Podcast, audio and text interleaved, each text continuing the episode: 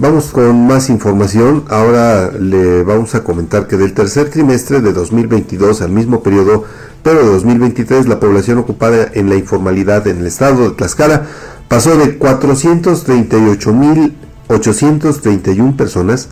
a 457.196 de acuerdo con datos del INEGI. Según la encuesta nacional de ocupación y empleo correspondiente al tercer trimestre de este año, por sexo, la ocupación informal mostró un aumento de 257.924 eh, hombres a 265.180 en el periodo comparado, lo que se traduce en 7.256 personas más. Mientras que en el número de mujeres ocupadas en la informalidad pasó de 180.907 a 192.016 en el mismo lapso esto significa que se contabilizaron 11.109 más mujeres. La población ocupada informal comprende a las personas que son laboralmente vulnerables por la naturaleza de la unidad económica para la que trabajan, como quienes eh, su vínculo o dependencia laboral no se reconoce por su fuente de trabajo. Con respecto a la población desocupada, pero que estaba disponible y buscó trabajo en el mes previo a la entrevista para la encuesta referida, fue el 3.7% de la población económicamente activa, es decir, en términos absolutos,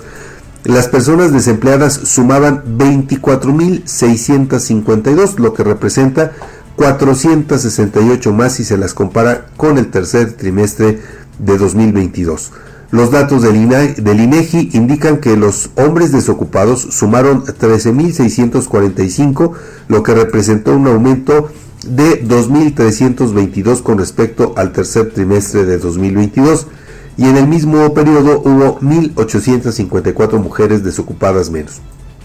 La tasa de desocupación masculina fue de 3.5%, mayor con 0.5 puntos porcentuales a la del mismo eh, trimestre del año anterior, mientras que la tasa de desocupación femenina fue de 4%, lo que representó nueve décimas de puntos porcentuales eh, menos en el mismo periodo. Según la ENOE, en el tercer trimestre de 2023, del total de personas desocupadas, las de 25 a 44 años representaron 46.8, seguidas del grupo de 15 a 24 con 34%. En cambio, las personas de 45 a 64 años disminuyeron su participación al pasar del 19% en el tercer trimestre de 2022 al 16.5% en el mismo periodo, pero de 2023. Eso lo único que nos demuestra pues es que eh, sí, se están perdiendo empleos, se recuperan de alguna manera, pero van invariablemente a la informalidad, que como lo